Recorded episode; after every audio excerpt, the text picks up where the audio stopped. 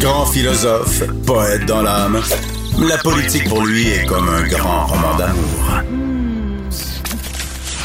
Vous écoutez Antoine Robitaille, là-haut sur la colline. Et c'est l'heure des bulletineuses de la colline. Bonjour Sophie Villeneuve, bonjour Yasmine Abdel-Fadel.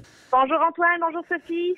Donc, euh, avec Sophie et Yasmine, euh, tous les vendredis, on remplit le bulletin de nos élèves de la colline.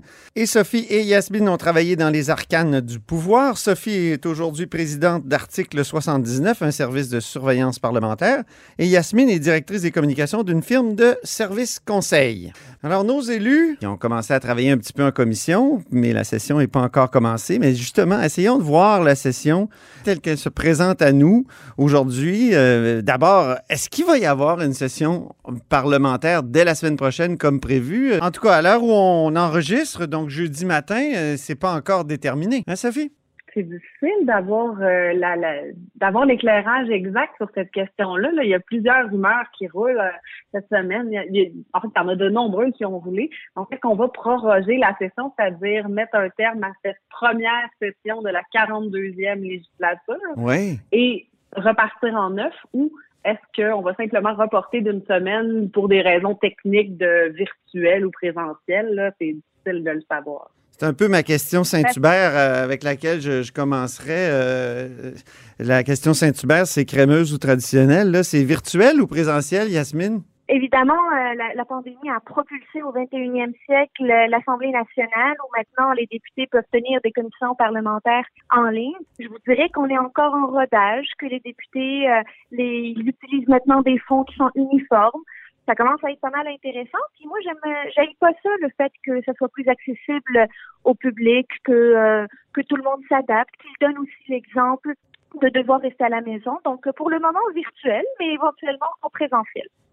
Mais ça a aussi un certain avantage, Yasmine, je sais Oui, pas ce que t'en penses, mais je pense que ça a un avantage au niveau conciliation, travail, famille. On le sait, la qualité de vie des élus, le fait de devoir se déplacer à Québec parfois pour simplement une rencontre ou un projet de loi, tu le fait de pouvoir permettre la- les formules hybrides, le virtuel, je pense que dans l'avenir, ça serait avantageux de, de rester pour la qualité de vie des parlementaires.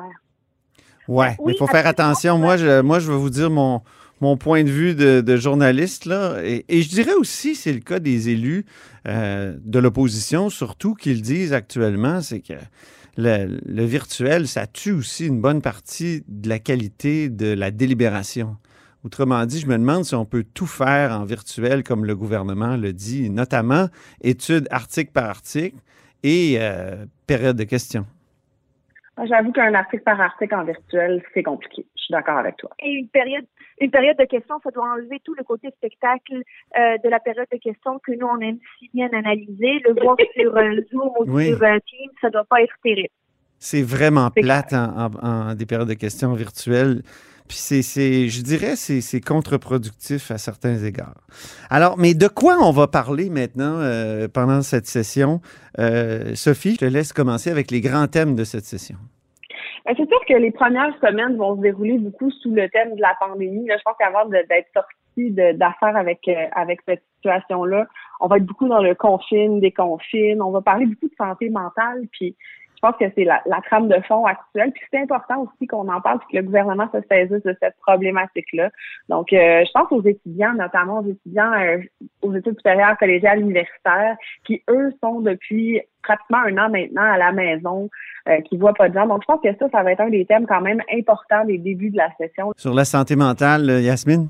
Ben, en fait, il y a tout le volet de santé, tant physique que mental, puis la santé physique. Là, on va commencer à en parler dans les prochaines semaines, les conséquences du délestage, les listes d'attente qui vont commencer à s'allonger, puis euh, les problèmes que certaines personnes vont commencer à vivre de ne pas Mhm. avoir leur euh, diagnostic ou d'avoir euh, leur traitement. Euh, mais il y a aussi tout le volet de la santé mentale, puis on n'en a jamais autant parlé. Il y aura une pandémie finalement de problèmes de santé mentale euh, qui va suivre. Ça, le gouvernement va devoir être prêt.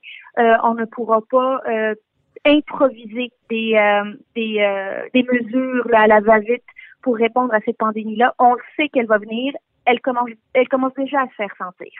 Un sujet sur lequel le gouvernement improvise pas, c'est bien la langue. On attend depuis des mois quelque chose. J'imagine que ça va être un des grands thèmes, Sophie. Oui, le français sera sur toutes les lèvres, ce qui est une bonne nouvelle puisque il y a longtemps qu'on veut euh, qu'on veut parler de notre langue, qu'on veut parler du respect du français et euh, ce sera très attendu. Donc, est-ce que Simon Jolin Barrette nous livrera une réforme à la hauteur des attentes euh, Costaude, avait-il dit? Oui, costaude, costaude. Est-ce qu'on y arrivera En tout cas, on, sera attentif à tout ça. Ben, pour la petite blague, Justin Trudeau s'est largement inspiré de Simon Jolin Barrette cette semaine où il a annoncé qu'il allait annoncer des mesures. Qu'est-ce que Simon Jolin Barrette nous a fait avant le temps des fêtes pour euh, pour euh, la langue française. Il a monté les attentes et il aura euh, à livrer une grosse un gros projet de loi que tout le monde attend. il y a une Simon Jolin Barrettisation de Justin Trudeau alors.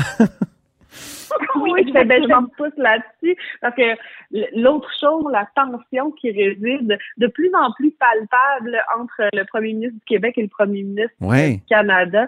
Euh, tu sais, les tensions euh, fédérales, provinciales. Antoine, te rappelles-tu à quel moment il y a eu des tensions aussi fortes entre le Québec et Ottawa? Moi, ça, ça date quand même. Là.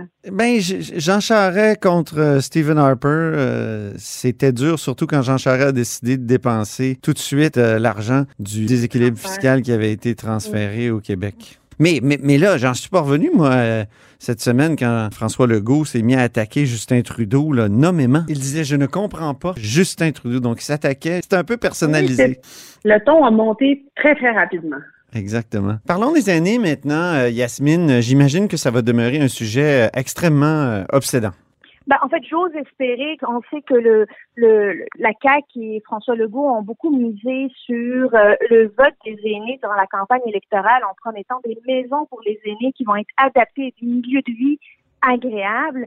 Euh, mais là encore, euh, c'est plus important que jamais la réponse aux aînés, aux soins qu'on leur donne, notamment les soins à domicile, des services qui leur sont offerts pour l'État vont être à l'avant-plan. Euh, ça sera peut-être l'occasion de revoir Marguerite Blé, qui n'a pas été présente particulièrement pendant la deuxième vague. Je ne sais pas si vous avez remarqué qu'elle n'a pas vraiment beaucoup fait de points de presse avec euh, le premier ministre, contrairement à la première vague. Un petit mot sur les années, Sophie. Oui, ben c'est une question en fait qui, je pense, a été évincée souvent puis repoussée, pelletée par en avant pendant tellement longtemps. Mais actuellement, quand on a des conversations puis qu'on parle de vieillir avec nos proches, même si on est dans la trentaine, on se dit déjà qu'on veut pas vieillir comme ça. Fait que je pense qu'il serait temps qu'on commence à s'y intéresser un peu. Il faut pas l'oublier, toute cette session va se dérouler avec en arrière-plan euh, des négociations avec le secteur public. Ça, ça, ça simplifiera pas les choses pour le gouvernement.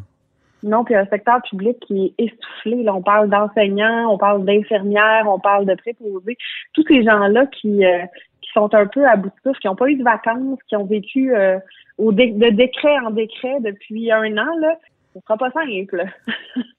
Yasmine, l'économie et la relance, euh, on espère tous qu'il y ait comme de, de, nouvelles années folles, qu'il y ait des rebonds incroyables après cette pandémie. On, on se promet tous dans nos vies de faire euh, ce qu'on n'a pas fait en 2020-2021. Donc, euh, il y, a quand même des perspectives intéressantes pour l'économie, j'imagine. Absolument. Puis euh, l'idée que Sophie, on se posait la question en, début de chronique s'il allait avoir une session qui allait être prorogée, ben, ça pourrait être l'opportunité de, de repartir avec avec un discours du trône basé sur la relance économique. Puis on le sait déjà, le, le premier ministre commence déjà à nous dire que son obsession, euh, ça devient l'économie, puis c'est à ça qu'il réfléchit, puis euh, la relance est, importante. Mais ça va peut-être être, l'occasion de dévoiler le plan de relance, puis qu'on puisse tourner la page sur un, un, an, un an et demi mhm. qui a été très difficile pour les entrepreneurs québécois et pour l'économie en général. Parlons maintenant des joueuses et des joueurs à surveiller dans cette session parlementaire. Sophie, deux ou trois joueuses, joueurs dans l'opposition. Oui, ben moi je, trouve qu'il y a vraiment une dynamique intéressante à surveiller du côté du Parti québécois parce que bon, on a on sait, on a un chef euh, du parti qui qui est pas encore à l'Assemblée nationale. En contrepartie, on a un chef parlementaire qui est Pascal Bézubé, qui lui est un parlementaire aguerri qui performe très bien. On l'a vu encore euh, cette semaine. Il a fait plusieurs sorties à la défense des régions par rapport à la situation sanitaire. Euh, il, a aussi beaucoup de rayonnement. Comment Paul Saint-Pierre Plamondon va réussir, lui, de son côté, à se positionner à travers tout ça? C'est dans un contexte où le Parti québécois ne fait pas nécessairement des chiffres extraordinaires. Donc, comment on réussit à ramener ça? Yasmine, euh, un ou deux joueurs à surveiller dans les oppositions? Ben, en fait, le remaniement, euh, le remaniement du cabinet fantôme de Dominique Anglade nous donne des critiques de l'opposition officielle qui vont croiser le fer euh, avec des ministres euh, de la CAQ et évidemment le, le duo Marois Risky, député de Saint-Laurent et critique en matière non seulement d'éducation, mais aussi maintenant de capital national contre nul autre que Geneviève Guilbeault, qui est la vice-première ministre. Ça, ça va être tout un duo à surveiller, deux politiciennes très talentueuse, qui s'exprime avec aplomb. Euh, ça, ça promet pour la période de questions. Sinon, il y a euh, Hélène David euh, qui est critique en matière d'enseignement supérieur, qui elle va croiser le fer avec Danielle McCann, ministre de l'enseignement supérieur. Donc, deux femmes qui connaissent l'enseignement supérieur. je me demande comment Hélène David va pouvoir concilier la critique avec le bilan libéral. Pourquoi? Elle a été ministre de l'enseignement supérieur, donc les actions qu'elle a pu poser pouvoir. Euh, traditionnellement, on met pas les anciens ministres comme critiques de l'opposition quand ils perdent les élections. Ben, dans ce cas-ci. Oui, ça devient la norme dans le cabinet fantôme de Dominique Anglade, non? Euh, il y, a, Isabelle, Melançon. Ben oui, c'est ça, Sophie. Oui. On en ramène quelques-uns, effectivement. En même temps, ça, ça a les avantages et les inconvénients de faire ça. À savoir, Isabelle Melançon qui est ministre de l'Environnement pour la dernière portion euh, au pouvoir des, des libéraux. Elle était là à peu près 18 mois, euh, était assez appréciée dans les mm. milieux. Donc, de la ramener, peut-être que c'est une stratégie pour réussir à se repositionner. Pas une ministre qui s'était brûlée, Isabelle Melançon. Et Christine Saint-Pierre à la culture? Oui, même chose, effectivement. Yasmine, là-dessus? C'est plus dans les... Euh, c'est plus dans les gros ministères. on a vu que Carlos Leitao, maintenant, est à l'économie mm-hmm. plutôt que d'être euh, aux finances. Euh, on, on, voit que André Fortin n'était pas au transport. Euh, Gaëtan Barrette n'est pas à la santé. C'est plutôt dans les grands ministères qu'on hésite de, euh, de, placer les anciens ministres, euh, notamment l'éducation, la santé, les finances, le Conseil du Trésor c'est une bonne idée quand même de faire rayonner les nouveaux joueurs. Puis je pense que les libéraux ont quand même un Montef Deragi, euh, Marois Risky, euh, mettre l'emphase sur des joueurs qui sont peu connus mais qui rayonnent bien, qui performent bien. En ce moment, je pense que c'est une stratégie gagnante pour Dominique Anglade si elle veut se repositionner. Du côté des ministres maintenant, aura-t-on un remaniement? Sophie. J'aurais pensé que oui, moi, cette semaine. C'est, c'est, euh, il y avait de, des signaux, je trouvais, qui, qui semblaient vouloir dire que oui, finalement, on pense que, euh, bon, les changements, on sait que Jean-François Robert était beaucoup critiqué dernièrement, donc on s'est posé la question, restera-t-il en poste ou sera-t-il remplacé? Euh, on lui a envoyé des renforts, me dit-on. apparemment, il a, son équipe va changer autour de lui. Donc, peut-être qu'il n'y aura pas tout de suite de remaniement. Peut-être qu'on profitera justement d'un d'une prorogation pour euh, pour faire un brassage nécessaire ou qu'on attendra en septembre pour se donner une dernière année avec de nouveaux joueurs euh, euh insuffler du temps neuf au sein de l'équipe. Qui, par exemple, Yasmine, as-tu une idée des nouveaux joueurs euh, ben, dans l'équipe ministérielle? Ben, il pourrait y avoir Joël Boutin, qui est député de Jean Talon et est une députée qui pourrait très facilement euh, rejoindre euh, le, le, Conseil des ministres, une personne qui est très articulée, qui connaît bien les dossiers, qui a déjà été chef de cabinet, donc qui connaît un peu le fonctionnement de, de l'appareil gouvernemental et qui pourrait être euh, efficace dès jour 1. Donc, Joël Boutin, définitivement une députée à surveiller. Et toi, Sophie, qui vois-tu? Je pense aussi à un Samuel Poulain qui, qui est secrétaire euh, parlementaire, responsable des questions de la jeunesse, euh, proche du premier ministre, euh, un gars très dynamique aussi, puis dans une région où il y a peu d'élus qui sont au Conseil des ministres, là, qui sont autour de la table. Donc, Samuel Poulain, député dans la région de la Chaudière-Appalaches, pourrait être une, bonne recrue, un jeune aussi, intéressant à suivre. Un autre élément va apparaître en arrière-plan aussi, s'il y a des élections qui se profilent à l'horizon. N'est-ce pas, Yasmine? Oui, ben un an et euh, un an et demi avant les élections euh, en 2022. Alors euh, on commence tranquillement à rentrer dans une période préélectorale où les annonces vont être à saveur électorale et les interventions aussi. Ça, c'est toujours très intéressant pour à analyser de notre point de vue, là, de voir comment les stratégies changent qui deviennent plus positives pour la population des mhm. bonnes nouvelles. On se rappelle, on se rappelle que, par exemple, le gouvernement Couillard, les six derniers mois, ben, c'était le festival des annonces et, et euh, c'est bien correct. C'est la stratégie qu'adoptent tous les partis en période préélectorale. Sophie, là-dessus? Oui, ben 18 mois. En fait, on dit souvent, on dit deux choses. On dit que 6 mois, c'est une éternité en politique, puis on dit que 18 mois, c'est demain matin quand il y a une campagne électorale à préparer. Mais ben oui, c'est qui a raison? Est-ce que les deux sont vrais? les deux sont vrais. Les deux sont vrais parce que le vent peut tourner tellement rapidement. Qui eût cru l'an dernier, quand on a commencé la session parlementaire en janvier, qu'une pandémie mondiale nous frapperait de plein fouet? Les priorités qu'il y avait l'an dernier, si on retourne, c'était pas du tout la même chose. Donc, six mois peut être une éternité. Par contre, 18 mois pour préparer une stratégie électorale, faire le financement, euh, trouver les bons bénévoles, les bons candidats pour essayer de se positionner, euh, c'est très rapide. Donc, tout le monde est en mode préélectoral déjà euh, et on réfléchit à comment va se dérouler en post-pandémie cette campagne électorale. Bon, ben on va surveiller ça, euh, tous les trois, puis on va s'en reparler à plusieurs reprises pendant la session parlementaire. Donc, merci beaucoup, Sophie Villeneuve. Merci, Antoine. Bonne semaine à vous deux. Merci beaucoup, Yasmine Abdel-Fadel. Merci beaucoup. À très bientôt. Je rappelle que Sophie Villeneuve est présidente de Article 79, un service de surveillance parlementaire, et Yasmine Abdel-Fadel est directrice des communications d'une firme de service conseil.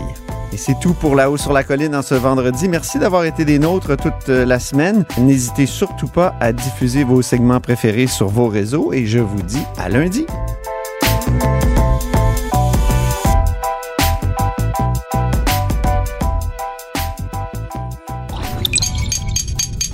Cube Radio.